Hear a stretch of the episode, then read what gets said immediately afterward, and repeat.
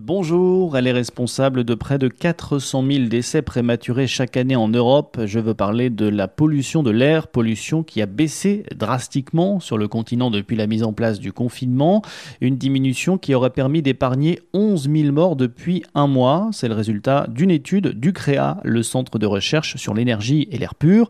Alors pour l'expliquer, il faut savoir qu'en Europe, les mesures de confinement mises en place depuis la mi-mars ont fait chuter la production d'électricité provenant du charbon de 30 7%, baisse aussi de la consommation de pétrole d'un tiers au mois d'avril. Conséquence, eh les concentrations de dioxyde d'azote ont été réduites de 40% dans l'air et celles des particules fines de 10% en avril. En Europe, c'est l'Allemagne qui aurait évité le plus de morts prématurées liées à la pollution atmosphérique puisque l'étude dénombre environ 2000 décès épargnés outre-Rhin.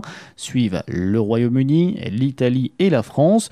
Euh, pour chiffrer la baisse de la mortalité, l'étude s'appuie sur l'impact de la production et la consommation des énergies fossiles sur la santé humaine. Le CREA qui constate également que cette diminution des émissions aurait empêché l'apparition de problèmes de santé tels que 6000 nouveaux cas d'asthme chez les enfants ou encore 600 naissances prématurées, mais aussi 1,3 million d'absences au travail et 1900 passages aux urgences.